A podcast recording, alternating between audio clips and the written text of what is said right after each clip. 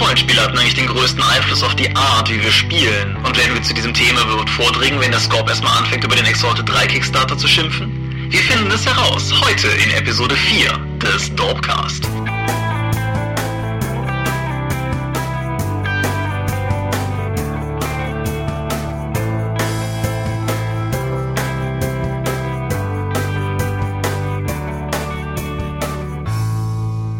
Herzlich willkommen zur vierten Episode des Dorpcast. Ich habe mich heute hier wieder mit Michael hingehockt und wieder einmal haben wir uns ein spannendes Thema aus der Welt der Rollenspiele ausgesucht. Drum sag doch einfach mal Hallo Michael und sag, was für ein Thema wir haben. Hallo Michael, wir haben uns heute das Thema überlegt, welche Rollenspiele haben uns eigentlich geprägt und auch unsere Art zu spielen und warum eigentlich? Ja, das ist letztendlich natürlich ein Thema, auf das jeder Rollenspieler seine eigene Antwort hat. Das ist also Insofern vielleicht ein bisschen weniger sachlich und ein bisschen mehr persönlich. Aber wir hatten uns gerade auch nach den letzten Episoden, die auch recht zahlenreich und, und sehr technisch teilweise waren, überlegt, dass wir auch so ein Thema mal einstreuen wollten, einfach um auch ein bisschen die Varianz zu erhalten. Ja, auch damit unsere Hörer mal mitbekommen, welchen Spielstil wir eigentlich favorisieren, was für Spiele uns da tatsächlich geprägt haben, damit die es auch einordnen können, wenn wir etwas sagen zu einem bestimmten Thema. Wo kommt der Typ eigentlich her? In welche Ecke sieht er sich selbst spielerisch und wie ist er dahin gelangt? Ja, wir hatten ja in unserer Episode 0 schon mal so ein bisschen darüber gesprochen, aber wir haben uns gedacht, heute nehmen wir uns einfach mal etwas mehr Zeit dafür. Genau. Aber wir wollten uns nicht nur dafür Zeit nehmen, sondern du hast, nachdem wir ja letztes Mal groß und breit über Kickstarter gesprochen haben, noch ein Anliegen, was das Thema betrifft, richtig? Genau. Nachdem die letzte Episode online gegangen ist, ist ja ein besonderer Kickstarter gestartet, über den ich mich schon viel aufgeregt habe. Das ist der Kickstarter zu der dritten Edition von Exalted. Jetzt habe ich im Nachgang so mitbekommen, dass ja da im Vorfeld schon einige sehr erfolgreiche Kickstarter zu irgendwelchen Grundregelwerken in der alten World of Darkness gelaufen sind. Hast du da den Überblick? Überblick ist ein bisschen viel gesagt. Also das Ganze hat, soweit ich das sehe, seinen Anfang genommen, damals mit der 20 Jahre Jubiläumsausgabe von Vampire the Masquerade, die wie im Prinzip alle White Wolf Kickstarter manierlich überfundet wurde und die halt inhaltlich identisch ist mit dem, was dann später auch bei Drive-Thru als Print-on-Demand und PDF-Produkt erschienen ist, aber dann halt in einer schöneren Ausführung. Und das Konzept haben sie dann noch wiederholt für ein, einen Ergänzungsband, glaube ich, bisher zu, zu Vampire the Masquerade und einer analogen Veröffentlichung halt zu 20 Jahre Werwolf. Und im gleichen Prinzip bahnt sich dieses Jahr dann auch eine 20 Jahre Mage-Variante an. Also all die Kickstarter bezogen sich bisher, soweit ich das im Überblick habe, also die gerade genannten, auf die alte World of Darkness. Hinzu kommt dann noch das Mummy The Irgendwas Regelwerk für die neue World of Darkness, das ebenfalls gekickstartert wurde und soweit ich das gesehen habe, auch ziemlich krass mit Geld zugeworfen wurde. Ja, also da scheint man die äh, World of Darkness Fans genau da abzuholen, wo man sie eigentlich haben möchte. Und das ist eigentlich auch mein großes Problem mit diesem Ding. Also eins von den großen Problemen. Also zunächst einmal, die Summe von 60.000 Dollar für die Produktion eines Grundregelwerks, selbst wenn es 400 Seiten hat und vollfarbig und sowas ist, das ist eine, das, das ist schon eine unrealistisch hohe Summe. Dass die innerhalb von 18 Minuten erreicht war, okay. Das Ding steht momentan bei 300, über 350.000 Dollar. Das ist mehr Geld, als andere Rollenspielverlage in komplette Reihen pumpen können. Und die machen das einfach nur für die Neuauflage eines Grundregelwerks. Nee, da muss ich, muss ich noch korrigieren. Es ist von deinem Gesichtspunkt her gesehen wahrscheinlich noch schlimmer. Sie machen es nämlich für die Deluxe-Variante der Neuauflage eines Grundregelwerks. Die reguläre Neuauflage, die ja dann letztendlich über Print on Demand und so weiter über Drive-Thru erscheinen wird, ist davon ja noch nicht mal direkt berührt. Ja, Moment, also das Buch wird ja erstmal jetzt geschrieben. Dass das Ding dann auch noch schön mit Metallecken und in Leder-Hardcovern alles kommt, ist ja dann nur die Belohnung, die tatsächliche Printbelohnung, die es jetzt hier gibt. Das ist ja auch noch so ein Punkt. Das tatsächliche Produkt, das Grundregelwerk, was von diesem Kickstarter produziert werden soll, kriege ich erst ab 30 Dollar das PDF. Das PDF für 30 Dollar. Die Print-Variante ist, kriege ich erst bei 110 Dollar. Das ist unfassbar viel. Also jetzt mal bei aller Liebe, also lieben tun die ihre Fans nicht damit. Also das ist kein Geschenk. Gerade wenn man bedenkt, was da alles an anderen Pledge-Leveln drin ist. Du bekommst nämlich eigentlich A, nur nicht physische Produkte, PDFs und B, von alten Produkten von Exalted. Das heißt, wenn ich jetzt irgendwie nur 20 Dollar plätschen möchte, hey, hier hast du vier alte PDFs oder sowas, die wir vor Jahren produziert haben. Das heißt, die, das Risiko für den Verlag ist extrem minimal. Dafür, dass sie dann so viel Geld dafür haben wollen, ist das schon echt grenzwertig. Ja, wobei ich finde es halt interessant. Ich muss ganz ehrlich sagen, also so, so ob jetzt gut oder schlecht, habe ich gar keine große Meinung dazu, aber ich finde es einfach unglaublich interessant, dass das Geld innerhalb dieser kurzen Zeit da war.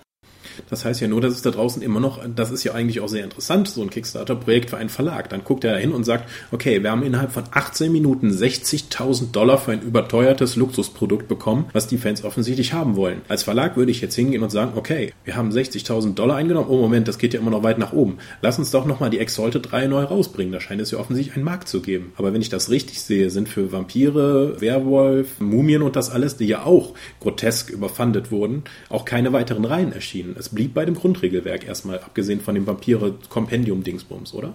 Ja, wobei das wird dann, wird dann zunehmend komplexer. Also ich greife mir jetzt sozusagen selber ein bisschen auf unsere Medienschau vor, wie immer, weil ich habe jetzt diese Woche endlich die beiden neuen Convention Books für das alte Magus bekommen. Also kurz für Leute, die nur halb wissen, wovon ich rede. Magus die Erleuchtung bzw. Mage the Ascension war halt das Magus der alten World of Darkness und wie bei allen White Wolf World of Darkness Systemen gibt es halt verschiedene Gruppierungen und auf der bösen Seite ist das halt die Technokratie mit ihren verschiedenen verschiedenen Conventions. Und derer gibt es fünf, zu denen aber nur eines in der dritten Edition damals mit einem Buch abgedeckt wurde. Und die fehlenden vier, also jetzt erschienen sind das äh, NWO, also New World Order und die Progenitors, werden jetzt doch noch auch mit, also dem Äquivalent von Clan Books beehrt. Und die erscheinen zum Beispiel, obwohl alte World of Darkness ganz regulär in der üblichen Onyx Path slash White Wolf Drive-Thru-Variante. Okay, also da läuft noch eine World of Darkness neben diesen Kickstartern ab, die offensichtlich genug Geld abwirft, dass es sich lohnt, darüber zu laufen das nicht komplett über Kickstarter zu machen. Ja, und die neue World of Darkness ist abgesehen von dem Mumien-Grundregelwerk ist halt das gleiche. Da ist jetzt gerade das von mir auch bestellte, aber offensichtlich noch irgendwo auf dem Produktionsweg rumschwimmende, ja, Semi-Regel-Update auf dem Weg das halt irgendwie unter God Machine Chronicles läuft und gleichzeitig eine Kampagne und halt das Regelupdate darstellt. Und das ist zum Beispiel auch als reguläres Produkt erschienen und nicht als Kickstarter-Monster. Mhm wir hatten ja letztes Mal schon drüber geredet, dass es eigentlich nicht unmoralisch ist, äh, Geld zu verdienen. Und mhm. ich hätte auch grundsätzlich kein Problem damit, wenn das so ablaufen würde wie die meisten anderen Kickstarter. Das nämlich, hey, wenn A, wenn du mehr Geld abgibst, du mehr bekommst und B, wenn mehr Geld insgesamt erreicht ist, wenn es diese Pledge Goals halt gibt, dann insgesamt auch mehr produziert wird. Das ist bei diesem Exalted Buch aber nicht der Fall. Ich meine, ich schaue hier gerade auf eine Liste von Stretch Goals, wie bei 315.000 Dollar, dann kommt in jedes von diesen Deluxe Hardcovern, das nur den Vorbestellern dient, zwei weitere Lesebändchen rein. Zwei weitere Lesebändchen. Das ist ein Stretch Goal mit 15.000 Dollar Unterschied zum letzten. 15.000 Dollar. Die haben 15.000 Dollar mehr eingenommen und ihre Belohnung an dieses grotesk überfundete Projekt ist, dass sie zwei Lesebändchen mehr in ein Buch packen. Das sind Centbeträge. Oder auch jetzt das nächste äh, Goal irgendwie bei 380.000, dass sie einen Podcast aufnehmen, wo, wo, äh, in dem sie dann für die für die Unterstützer des Exalted-Regelwerks dann über weitere Bücher reden. Man kann obszönes Geld über Kickstarter einfordern, um Podcasts aufzunehmen. Das ist eine Werbemaßnahme für sein Spiel oder seine Spielreihe. Das ist kein Pledge Goal. Und die sind alle so. Ich fand das ja wenigstens noch sympathisch, dass ihnen einer dann gesagt haben, okay, wenn wir so und so viel erreichen, kriegen unsere Autoren 15% mehr Geld. Das ist die einzige davon dann noch irgendwie 33 Prozent mehr Budget für Illustrationen, was auch heißt, dass ein Drittel Illus mehr ins Buch kommen. Ich frage mich, wie deren Buchplanung aussieht, dass man plötzlich einfach so ein Drittel mehr Illus in ein Buch packen kann. Oder ein weiteres Stretch Goal ist, hey, die Bäcker ab einem bestimmten Level bekommen ein PDF mit Charmcards als Übersicht. Das sind das ist normalerweise eins der ersten Fanprodukte, die bei so einer Edition rauskommen. Ich finde das Ding einfach so frech gemacht, aber es scheint ja zu funktionieren und das macht mich so wütend. Ja, die interessante Frage ist halt tatsächlich, inwiefern das jetzt Schule macht oder inwiefern White Wolf beziehungsweise halt Onyx Path da jetzt irgendwie als das eigenartige Unikum funktionieren können, weil die halt auch einfach auf einer ganz kuriosen Lizenz sitzen. Also ich glaube, die es gibt wenig auf dem Rollenspielmarkt, was so ist wie die World of Darkness oder eben alles, was an dem Storyteller-Apparat dranhängt, jetzt auch Exalted. Und ich will halt auch nicht wissen, was los wäre, wenn die versuchen, über Kickstarter ihre anderen Sachen, so wie Trinity oder oder dergleichen halt irgendwie wieder zu erwecken. Dann wäre vermutlich auch nicht die Kirmes offen. Aber wenn die wenigstens jetzt bei Exalted sowas gemacht hätten, wie, okay, wir haben jetzt 60.000, bei 120.000 werden wir auch noch das Dragon-Blooded Buch produzieren. Bei 200.000 gibt's noch das Sidereals Grundbuch dazu. Das wäre alles super, weil dadurch hast du Kickstarter, hast du Geld eingenommen, die Finanzierung der nächsten Bücher steht, dann kannst du das ja schon mal als Stretch Goal annehmen. Aber das gibt es hier nicht. Und ich glaube nicht, dass das Schule machen kann, weil A, die haben sich ja selbst, die haben ja selbst die Fans über Jahre hungern lassen, weil kein neues Material gibt und dann einfach diesen Kickstarter. Das ist ja wie wenn du einem Verdurstenden irgendwie jetzt eine Dose mit Wasser anbietest, dann aber so, hey, willst du mehr was? ist das lecker. Obwohl du ihn selbst eingesperrt hast. Ich finde das ganz, ganz, ganz, ganz unmoralisch. Vor allen Dingen seine Fans, die Fans, die über Jahre die Treue gehalten haben, dann über so einen Kickstarter derartig auszunehmen. Und wenn ich in den, wie, mir, wie ich jetzt mitbekommen habe, in den amerikanischen Foren alle sich total freuen. Ich finde das einfach ganz schlimm. Ja, die, die interessante Frage für mich ist halt tatsächlich, was mal passieren würde in dem hypothetischen Fall, dass einer dieser Kickstarter nicht zustande käme. Ich meine, es sieht ja danach momentan überhaupt nicht aus. Aber wenn das passieren würde, weil bisher ist es halt so, dass die Sachen, ungeachtet von dieser Deluxe-Ausgabe, über die wir hier letztendlich reden, halt, wie ich eben schon sagte, auch als reguläre Drive-Thru-Produkte früher oder später erscheinen, wobei die Betonung derzeit auch, glaube ich, eher auf später liegt. Aber was weiß ich, ich besitze die, die 20 Jahre Vampire-Edition, aber die besitze ich halt in der Drive-Thru produzierten Standardausführung, die dann halt auch zu einem Preis zu haben war, wie Rollenspielprodukte halt in etwa kosten. Die interessante Frage für mich wäre, was passiert, wenn jetzt beispielsweise der Exalted 3 Kickstarter durchgefallen wäre, damit also keine Deluxe-Edition produziert worden wäre. Wie würde dann mit dem bestehenden Material umgegangen? Würde das trotzdem bei Drive-Thru erscheinen oder würden sie das Ganze dann einstampfen und als gescheitert deklarieren? Das würde mich wirklich interessieren, weil da hängt nochmal ein großer Aspekt dran, der mit darüber entscheidet, ja, im Endeffekt sage ich mal, wie ja, unmoralisch ist so ein großes Wort, aber wie, wie fragwürdig die ganze Aktion ist. Naja, da würde man vermutlich einfach arbeiten müssen wie ein Verlag. Dann schaut man sich an, okay, wir haben es nicht mal geschafft, unser Minimalziel zu erreichen. Das heißt, draußen gibt es nicht mehr genug Leute. Das benutze einfach Kickstarter als Marketinginstrument. Es gibt da draußen offensichtlich nicht mehr genug Leute, die unser Spiel unterstützen wollen. Lass uns das einstampfen. Oder sie haben halt schon im Vorfeld, weil sie gedacht haben, das läuft jetzt wie alle unseren anderen Kickstarter, so viele fertig gemacht, dass es eigentlich jetzt doof wäre, das abzubrechen, weil dann komplett das Geld in den Eimer geht. Sie machen es dann noch fertig und bieten es halt über Print on Demand und PDF an. Weil ich muss es ja nochmal betonen, die Risiken für den Verlag, da sie nicht drucken müssen, keine Vorhaltung und keine weiteren Produkte angekündigt sind, ist minimal. Also es, die müssen halt die Autoren, die Illustratoren und die Layouter bezahlen. Sowas wie Lagerhaltungskosten oder einfach den kompletten Print ran vorzuschießen, was wirklich signifikant ist äh, für so ein 400 Seiten Hardcover. Das ist ja alles raus. Das heißt, die Kalkulation ist eigentlich schon viel niedriger, als sie beim regulären Rollenspielprodukt wäre. Ja, ist auf jeden Fall richtig. Aber ich denke, wir werden da jetzt auch hier nicht wirklich weiter zu einem Ergebnis kommen. Wie gesagt, ich habe selber nur eine, ja, ich kann meine eigene Meinung dazu noch nicht so richtig greifen. Aber ich bin auf jeden Fall gespannt, wie es sich weiterentwickelt und ich bin halt auch gerade gespannt, wie sich das insgesamt entwickeln wird, auch beispielsweise, wie lange es jetzt dauern wird, weil ich bin an Exalted 3 interessiert. Ich bin aber nicht 110, 130 Dollar an Exalted 3 interessiert. Mal schauen wirklich, wenn das PDF dann tatsächlich rauskommt oder zumindest die Informationen davon, weil sie haben ja schon ein neues Kampfsystem angekündigt. Ja, aber ich, wie gesagt, ich will an sich auch das ganze Paket haben. Sie scheinen ja auch im Setting durchaus Änderungen vorgenommen zu haben. Es gibt ja auch so eine What We Already Know Seite, die ähm, wir, wenn ich sie nochmal wiederfinde, auch verlinken können. Hm. Die, die Frage ist halt wirklich, wie lange wird das jetzt im Endeffekt für mich dauern, im Vergleich zu denen, die jetzt auch die Deluxe-Edition Kickstartern, bis ich das Buch, sei es jetzt als PDF oder als Buchbuch, in den Händen halten kann. Ich denke mal nicht lange, weil sie müssen jetzt irgendwie die Balance finden zwischen wir halten es für unsere Bäcker eine Zeit lang exklusiv, bis sie das haben.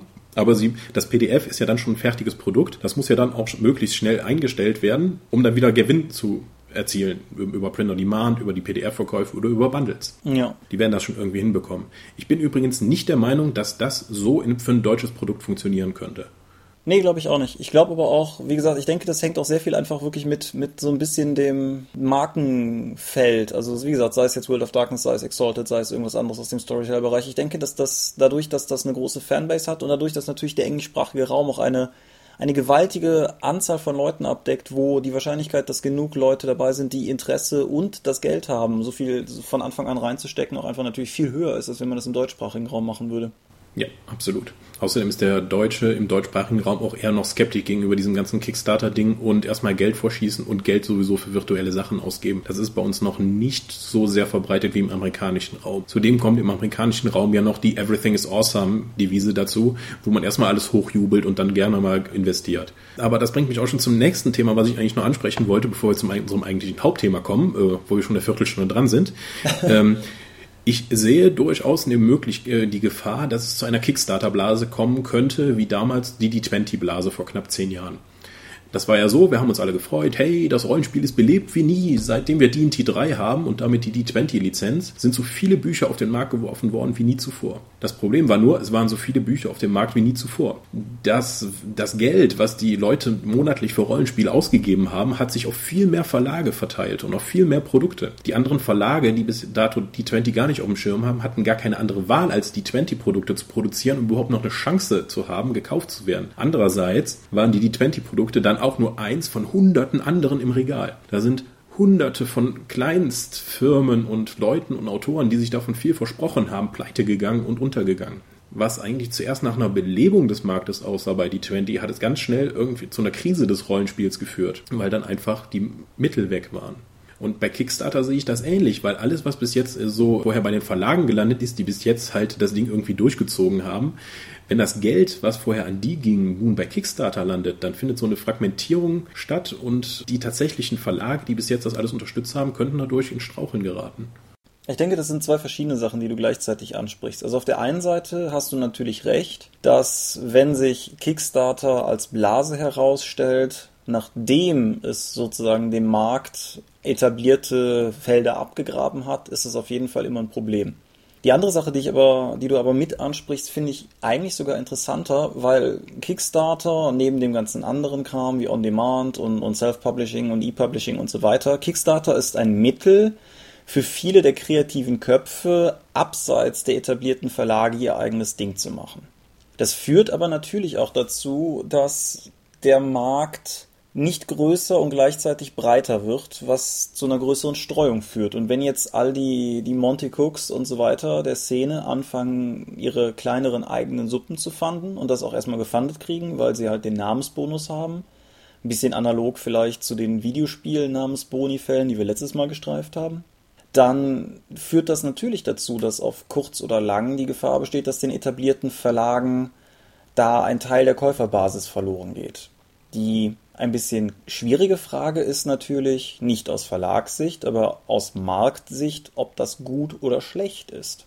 Ich habe ja letztes Mal bei meiner Medienrundschau auf das We Are All Weird von Seth Godin verwiesen und er vertritt darin unter anderem halt die These, dass, also radikal formuliert, der Massenmarkt im Sterben liegt und halt so eine viel größere Individualisierung des Marktes zustande kommt. Und das ist natürlich nicht uninteressant, auch für den Kunden, weil er mehr verschiedene Produkte bekommt. Er verliert halt nur die sichernde Basisfunktion, die halt im Buch- oder Rollenspielbereich halt klassisch von Verlagen eingenommen wird. Grundsätzlich ja. Also wir können ja dann natürlich darüber diskutieren, ob das jetzt besser oder schlechter ist, weil äh, dann sind die ganzen großen Produkte, die wir bis jetzt kennen, dann halt einfach vom Markt weg und es gibt vermutlich mehr Indie-Kram. Und tolle, innovative, neue, spritzige Spiele, die vermutlich total tolle Mechaniken haben und viele neue Sachen bedienen. Aber die Leute wollen halt weitestgehend gute Hausmannskost. Wir hatten ja letztes Mal schon drüber gesprochen, dass irgendwie so ein Assassin's Creed, so ein AAA-Titel über Kickstarter nicht zu finanzieren ist. Und ähnlich sehe ich das auch für den Rollenspielmarkt, aber bei weitem nicht in diesem Ausmaß natürlich. Aber sowas wie eine Garrett-Box oder so mit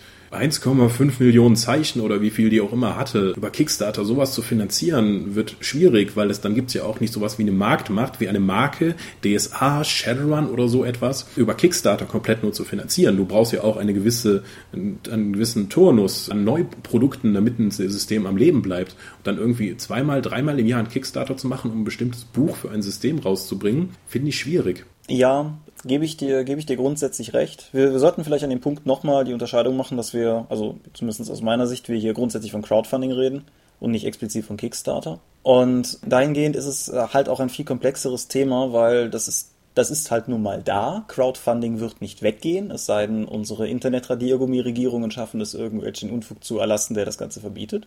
Sie sind auf einem guten Weg, ja.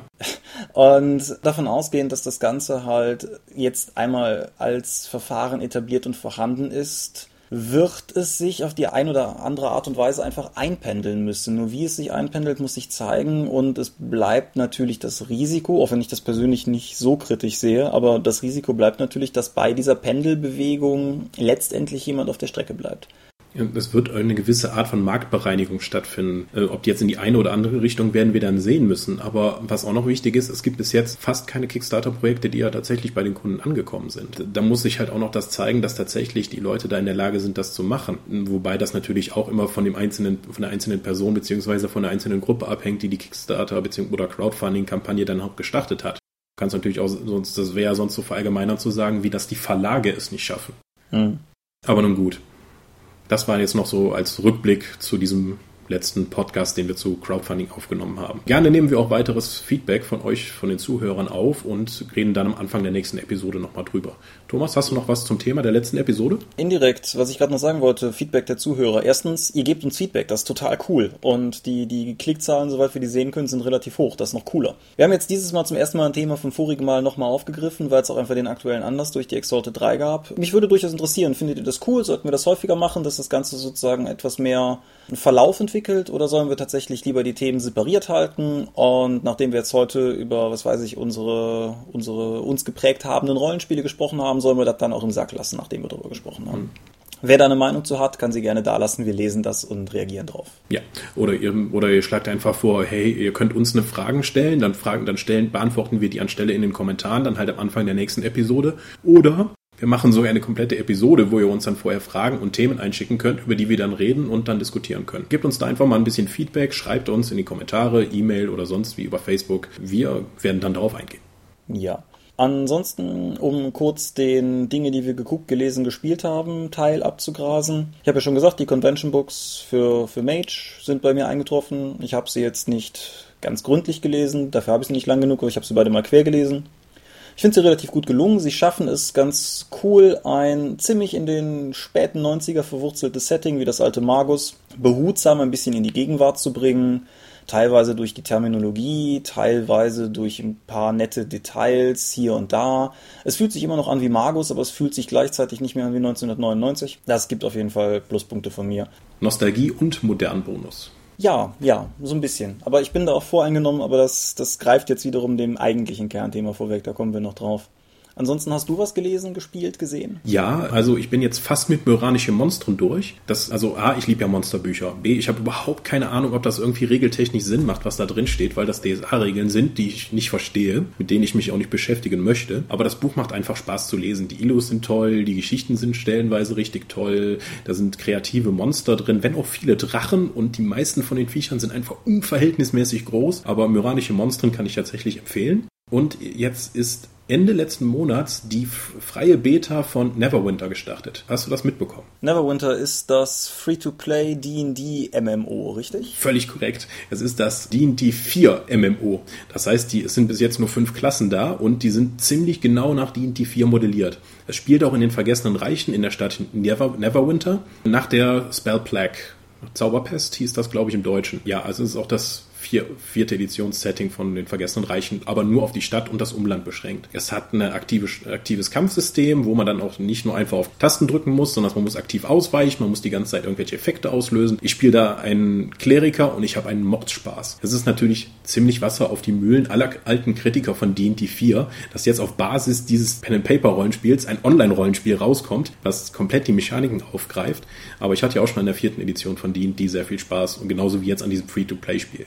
Ja, ich bin selber, das haben wir hier, glaube ich, so auch noch nie angesprochen, ich bin selber irgendwie völlig immun gegen den Reiz, den MMORPGs offensichtlich ausüben, weiß der Geier warum. Aber es, es sieht auf jeden Fall gut aus. Also damit meine ich nicht nur die Grafik, sondern auch so von dem, was ich an, an Trailern und an Berichterstattung mitbekommen habe. Das scheint schon echt ein sexy Produkt zu sein. Es, und es spielt sich total actionreich. Das macht es total unterschiedlich. Ich habe ja bis jetzt auch noch Star Wars The Old Republic gespielt. Da habe ich auch einen Heiler gespielt und da bleibe ich halt stehen und ich sehe überhaupt nicht, was an dem Spiel passiert, weil ich immer nur auf die Lebensbalken meiner Gefährten achte und dann immer wieder Tasten drücke, um die zu heilen.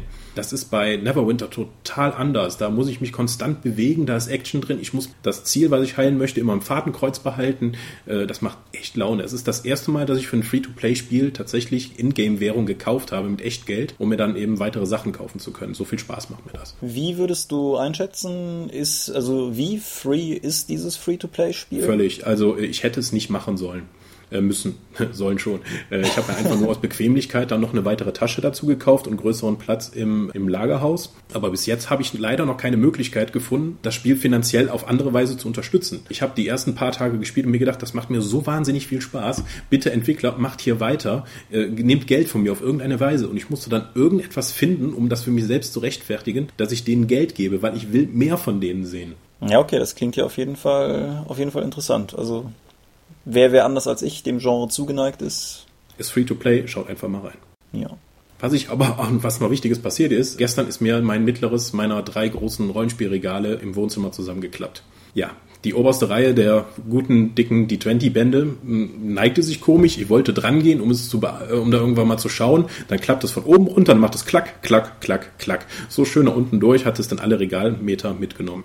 Ja, das äh, klassische Buch, Buchregalunfall, den, der, da bin ich bisher von verschont geblieben, aber ich denke, der eine oder andere kennt das auf jeden Fall. Ja, ich kann ja immer noch ein Foto davon unter den Beitrag dann hier setzen, aber momentan sind meine ganzen äh, oder so die Hälfte meiner D20-Regelwerke über mein Sofa und von Fernseher verteilt und jetzt kann ich effektiv auch nicht mal mehr Xbox spielen, bis ich hier aufgeräumt habe. Mal schauen, ob ich irgendwie jetzt mit Winkelmaß oder sonst wie, wie ich das repariert bekomme, aber irgendwie müssen die Bücher wieder in irgendeine Form von Schrank. Mit meinem Blick auf die Zeit und der Erkenntnis, dass wir völlig desaströs in selbiger liegen. Nur noch der kurze Hinweis für Leute, die irgendwie in Deutschland mit Fernsehen in irgendeiner Form groß geworden sind oder sowas. Olli Dietrich hat auf der ARD jetzt gerade sozusagen als Pilotfolge ein Frühstücksfernsehen gestartet, das allerdings abends um, ich glaube, 23.30 Uhr oder so läuft. Und meiner Meinung nach eine der besten Satiren auf die deutsche Medienlandschaft in ihrer Gesamtheit ist, die ich je gesehen habe. Ja, also nicht nur Satiren, sondern es ist auch einfach, das Ding ist an sich unterhaltsam und es ist einfach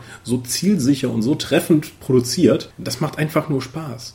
Und es ist unaufgeregt. Das finde ich, also es ist irgendwie, es ist kein lauter Klamauk, sondern es ist mehr so auch, ja, viel, viel zwischen den Zeilen. Das hat mir sehr gut gefallen. Hm. Also äh, wir werden es unten auf jeden Fall auch verlinken und schaut es euch mal an. Es ist, müsste ja immer noch irgendwo im Netz zu finden sein, auch wenn es die öffentlich-rechtlichen sind, die alles nach zwei Wochen löschen müssen. Wir werden sehen.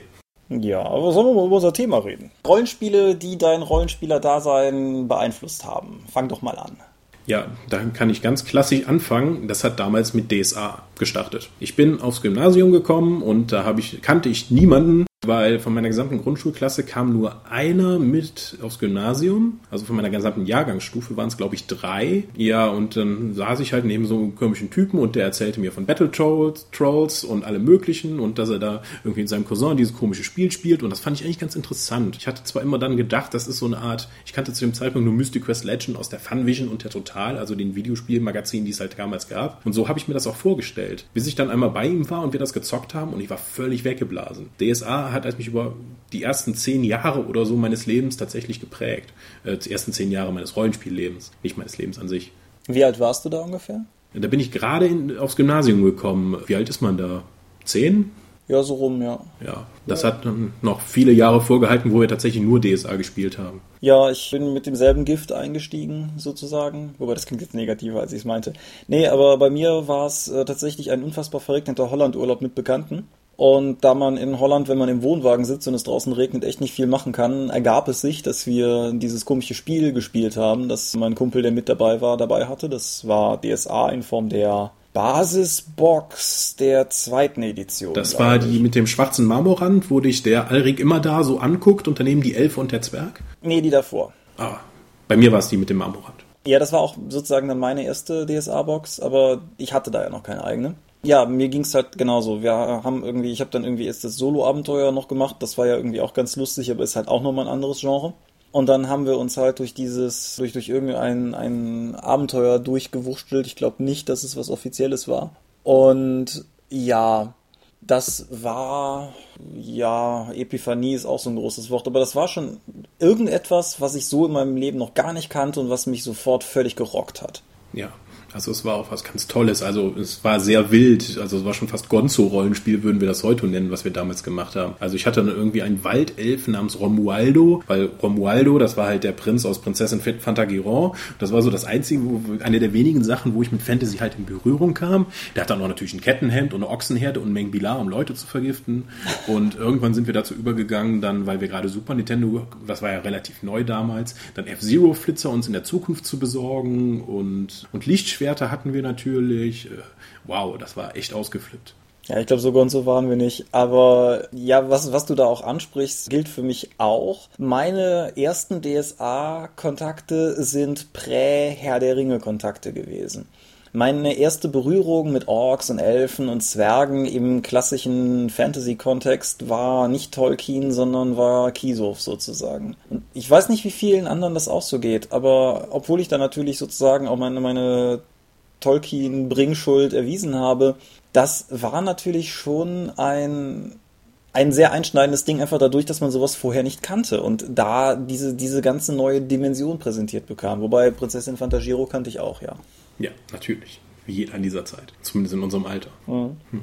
Ja, also das, also meine DSA-Phase hat dann auch lange angehalten, auch wenn ich nicht immer, immer unbedingt glücklich war. Wir haben dann auch Shadowrun gespielt und äh, Earth Dawn habe ich dann versucht zu etablieren, weil ich da total fasziniert davon war, dass man jetzt Attribut und Fertigkeit, dass sie so zusammengearbeitet haben. Ich denke immer noch, dass Earth Dawn seiner Zeit weit voraus war in vielen der Regeln.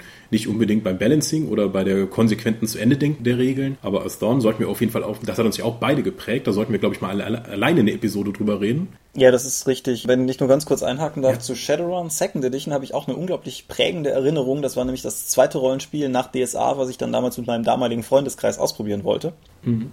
Und das hat uns völlig überrollt. Wir saßen dann da zu, ich glaube, dritt, vielleicht auch zu viert, bei mir damals im Zimmer, um dieses Hardcover-Grundregelwerk rum, bei dem verzweifelten Versuch zu begreifen, was das tut. Weil wenn du nur DSA kennst, ist das Shadowrun-Regelwerk sehr anders. Ähm, alles ist anders, wenn du nur DSA kennst. Ich meine, das merkst du ja alleine nur, wenn du mal auf einer Convention spielst, mit Leuten, die bis jetzt nur DSA gespielt haben, und davon gibt es ja viele, und von ihrem Meister mit zu einer Con genommen werden, und ich sage bewusst Meister, nicht Spielleiter, dann sitzen die in einer Runde und sind völlig hilflos, weil sie einfach andere Arten zu spielen oder andere Regeln überhaupt nicht erfassen können, weil es für sie Rollenspiel gleichbedeutend mit DSA war. Ja.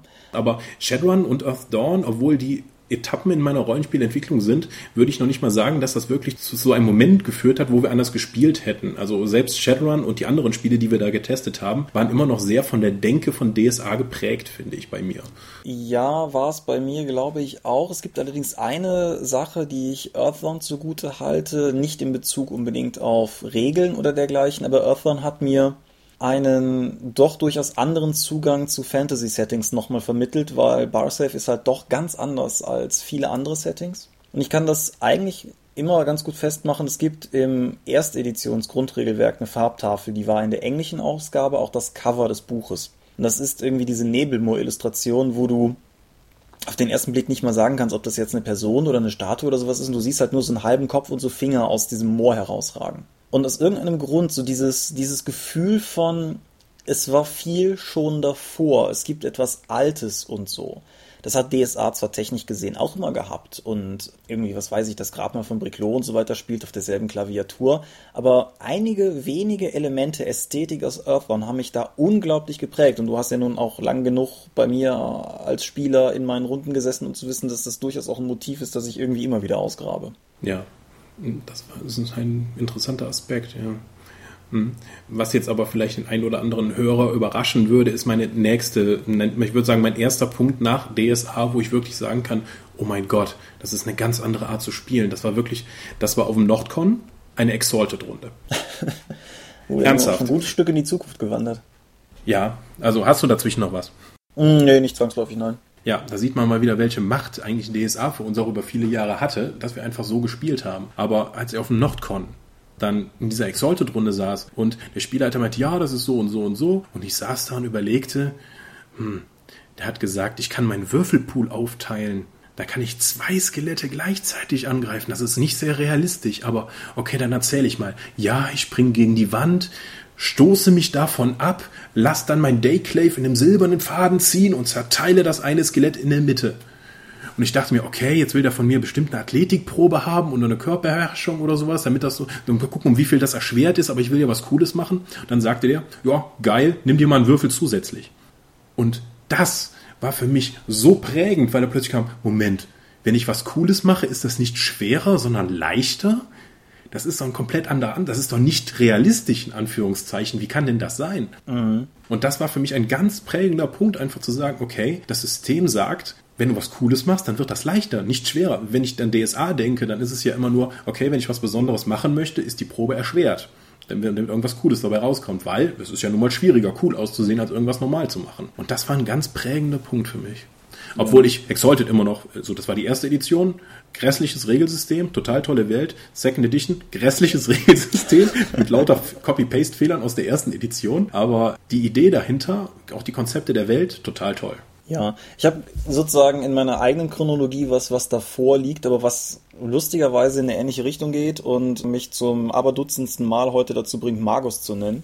Das hat das muss ich der Fairness halber vermutlich dazu sagen, sicherlich auch nostalgische und in gewisser Weise biografische Gründe dahingehend, dass auch die Magus-Runde die Runde war, über die ich Marcel und Matthias kennengelernt habe und die auch letztlich durch alles, was danach folgte, die ganze Dorp in ihrer jetzigen Gestalt maßgeblich mitgeprägt hat, weil ich glaube, du bist der einzige in der derzeit aktiven Dorp, den ich nicht über Umwege über diese Runde kennengelernt habe. Nee, du hast mich über die Dorp kennengelernt, als ich damals diesen erbosten Leserbrief geschrieben habe. Ja, das ist richtig. Auch das ein Thema für ein anderes Mal. N nee, aber Magus hat mich trotzdem auf eine andere Weise geprägt und da merkt man, denke ich, auch nochmal einen unterschiedlichen Ansatz. Nicht unbedingt durch die Regeln, wobei ich die Magus-Regeln auch bis heute sehr faszinierend finde. Aber durch die in gewisser Weise, ich sag mal, philosophische Komponente, die die ganze Denke in dem Spiel mit sich bringt.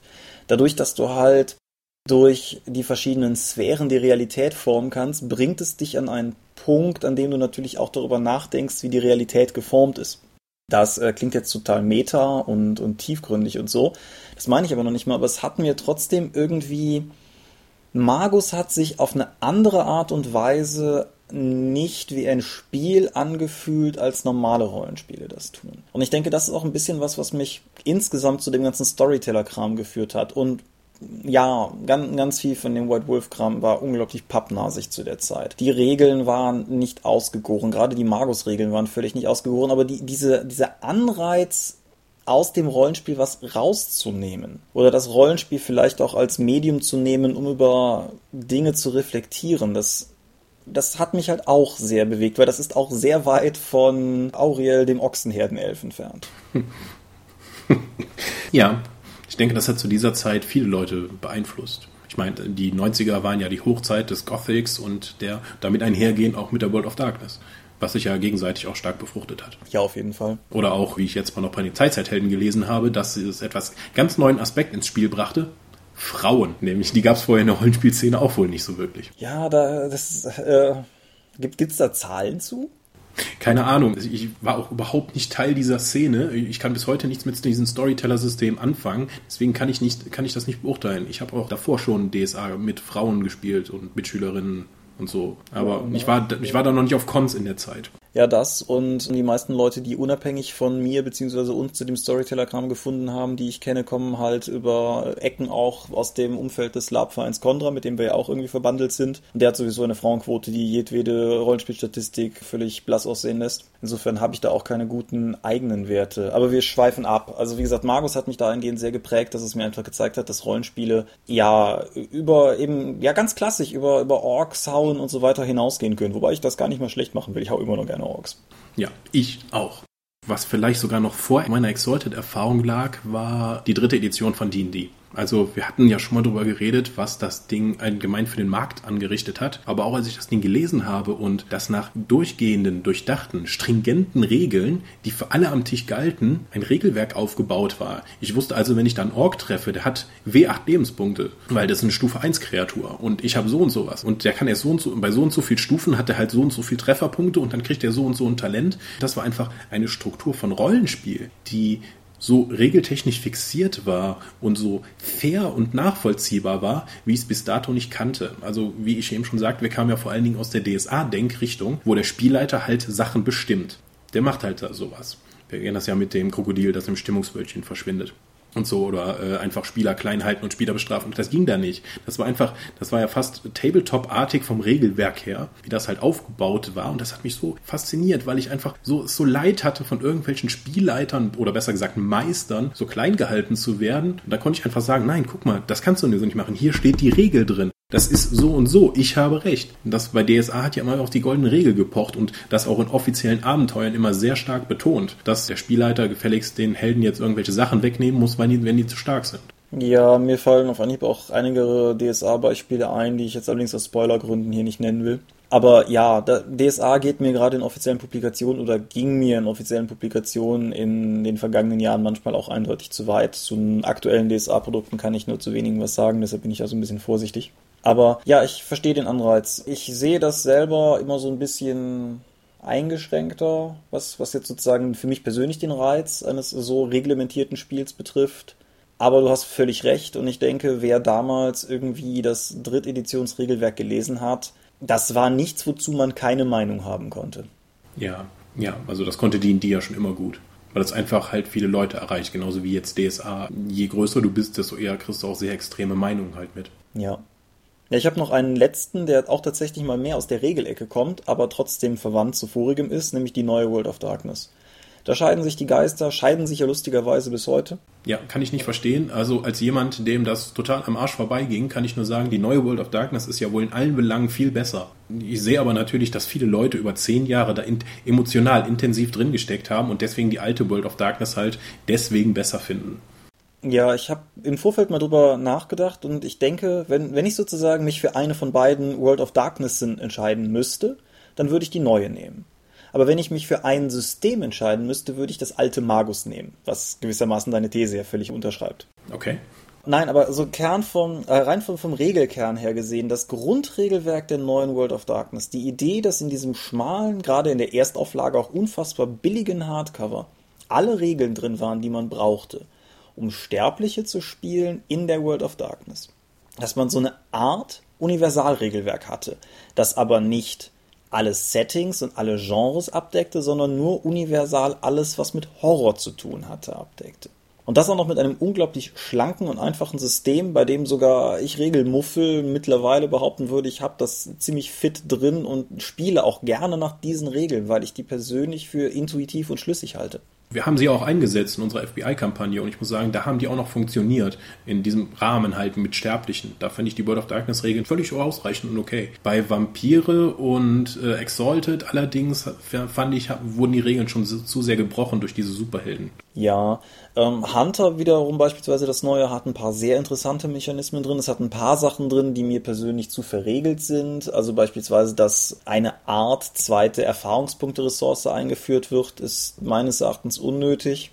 Aber so, so alles in allem, also die World of Darkness hat mich unglaublich geprägt und ich meine, ich spiele Horror auch bisweilen nach Cthulhu-Regelwerk oder so, aber wenn ich jetzt irgendwie da sitze und mir irgendein, ein, in Anführungsstrichen, Schauer-Szenario ausdenke, ich denke eigentlich immer in den Bahnen der neuen World of Darkness Kernregeln. Und das hat kein anderes Regelwerk jemals mit mir so angestellt wie das. Nicht mal Cthulhu? Ja, eigentlich nicht. Die Sache ist, Cthulhu ist ein gutes Regelwerk, es ist ein altes Regelwerk und wer, wer so ein bisschen mein Tun verfolgt, weiß ja, dass ich da so meine Probleme mit habe insgesamt, aber Cthulhu ist ein gutes Regelwerk, um Cthulhu-Abenteuer zu spielen. Aber ich würde mit, mit allem, was darüber hinausgeht, da, also die, die World of Darkness ist halt, das versuchte ich halt eben zu sagen, ist halt schon irgendwie universeller. Es ist kein Universalsystem, aber du bist nicht daran gebunden, irgendwie, du kannst halt was mit großen Alt machen oder du kannst irgendwas machen mit irgendwie Hammerfilm-Monstern oder du machst irgend so ein Lynch, Psychedelikram und so weiter. Das geht halt alles damit und da sind ein paar Sachen bei, wo ich mich mit dem Cthulhu-Regelwerk schwerer mit tun würde. Okay. Ja, wie gesagt, zu, zu diesen Spielen habe ich nur so bedingt einen Zugang. Im Unisystem haben wir zwar auch All Flash Must Be Eaten gespielt, das ist ja auch ein bisschen Horror, aber es war ein ganzes Stück Action betonter und ich würde das auch nicht für mich als prägend bezeichnen. Ganz im Gegensatz zu Savage Worlds. Ah, Savage Worlds. Das ist so der, der letzte Punkt auf meiner Liste, weil es einfach ein Spiel ermöglicht, das die Crunchigkeit von D&D verbindet, aber mit einer sehr, sehr viel einfacheren Zugänglichkeit. Wenn ich heute nochmal sowas wie Pathfinder oder D&D 3 sehe, sehe ich immer noch ein gutes, strukturiertes, funktionierendes Regelsystem, aber es ist mir einfach zu viel Arbeit. Savage Worlds ist ja tatsächlich mit der Idee im Hinterkopf entwickelt worden, okay, du bist ein Vater, du bist ein arbeitender Mensch, du möchtest abends aber noch zocken, du hast wenig Zeit. Was könnte man da machen? Und das System funktioniert unter dieser Prämisse so wunderbar. Klar, es gibt immer Leute, die sagen, ja, die explodierenden Würfel, die, die gehen immer gegen die Spieler und das ist so und so und das ist alles unrealistisch. Gönne ich denen, alle, alle können darüber so viel meckern, wie sie wollen, solange ich damit Spaß habe. Savage Worlds ist immer noch nach vielen Jahren jetzt für mich das favorisierte Regelsystem. Komplett meinst du?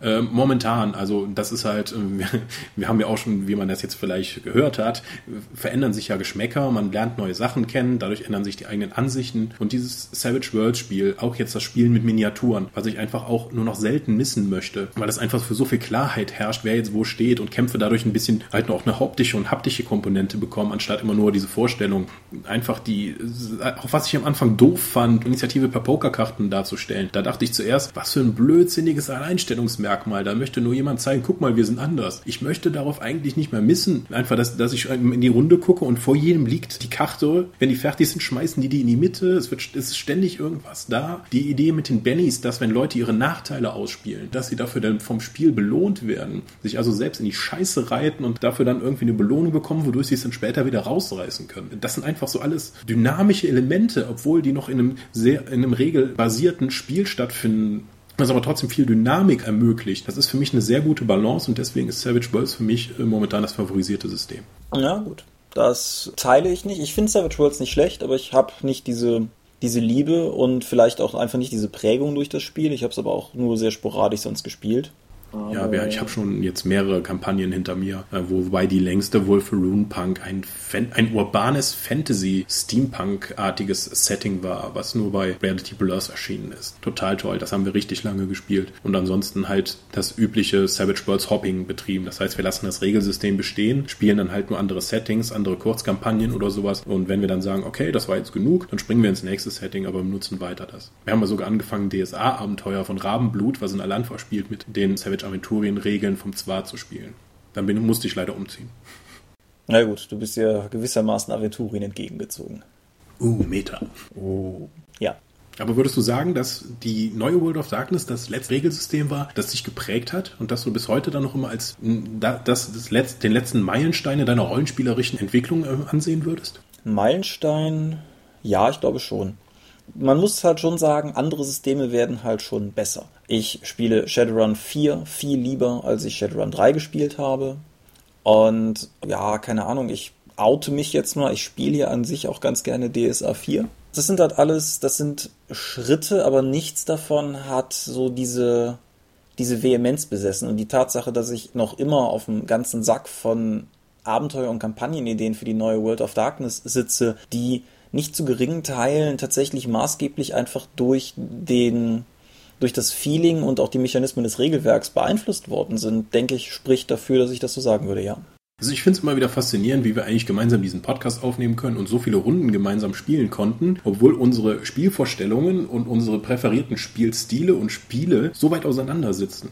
Ja, da habe ich auch keine so richtig kluge Erklärung für, warum das geht, außer vielleicht sagen zu können, hey, guck mal, ist das nicht cool, dass Rollenspiel sowas kann? Ja, ist das nicht faszinierend? Vielleicht ist das auch gar nicht so schlimm, wenn man immer sie in Foren dann duelliert mit, du spielst falsch und du spielst richtig, spiel doch mal was Vernünftiges. Mein Gott, man kann sogar, wenn man irgendwie andere Spielvorlieben hat, an einem Tisch zusammenkommen und gemeinsam Spaß haben, wenn man sich nur darauf einlässt.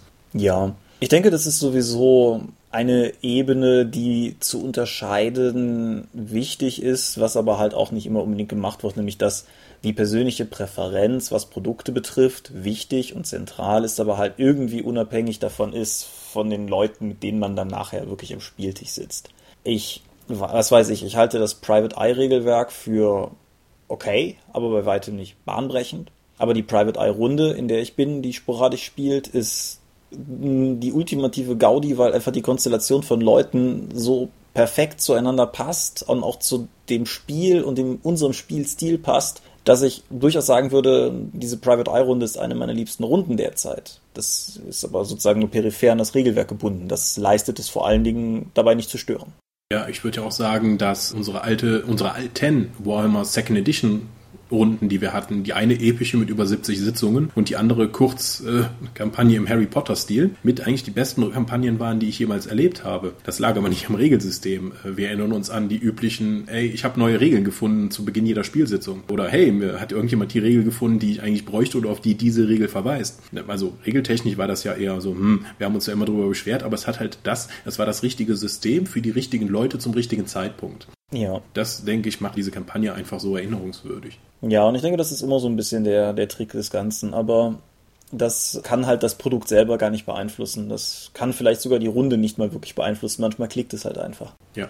Das hat jetzt gepasst, aber ich würde nicht sagen, dass deswegen die Second Edition von Warhammer für mich ein prägender Aspekt meines Lebens war. Es war eher die Kampagne, die wir gespielt haben und die Leute, aber nicht das Spiel. Ja, das ist vielleicht auch so eine ähnliche Schiene, aber das ist auch was, da brauchen, bräuchten wir vielleicht mal einen passenderen Anlass, um darüber zu sprechen. Aber ich habe mittlerweile eine Reihe von Revival-Runden erlebt, so von, von Runden, die damals cool waren, wo man sich trifft, um nochmal darin zu spielen. Meine Erfahrung ist halt, dass das eigentlich immer nicht toll ist.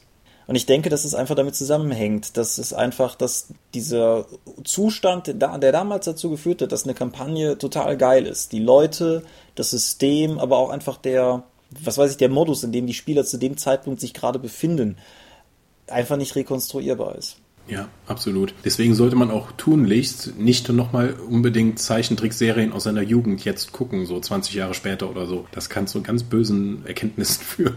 Ja, Zum Beispiel, warum die Eltern einem immer damals so die Augen verdreht haben oder dann gesagt haben, man soll den Scheiß nicht mehr gucken, obwohl man das total toll fand. Und heute würde man sagen, mein Gott, die hatten ja recht. Aber das möchte man seinen Eltern natürlich nicht die Genugtuung bieten. Deswegen lässt man es einfach bei der guten Erinnerung. Ja, aber ja, ich denke, ich denke, wir haben zumindest einen ganz guten Überblick gegeben. Ich denke, unsere Hörer können uns jetzt besser einschätzen. Ja, hoffentlich auch besser leiden.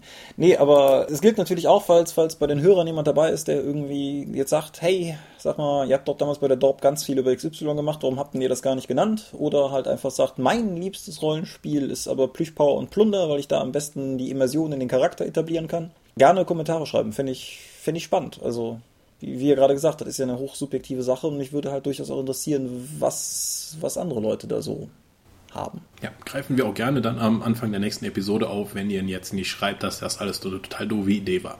Aber wir versuchen uns ein bisschen zu beherrschen und nicht wieder die Länge einer kompletten Episode damit zu verbringen, die letzte zusammenzufassen. Nein, ich habe jetzt eine halbe Stunde über Exalted geschimpft. Das kann ich gerne noch eine halbe Stunde machen, aber ich denke, das Thema ist erstmal abgefrühstückt. Ja, mal gucken, wie weit der Kickstarter noch geht. Ja, aber wir arbeiten ja nicht nur am Podcast, sondern auch in vielen anderen Sachen bei der Dorp.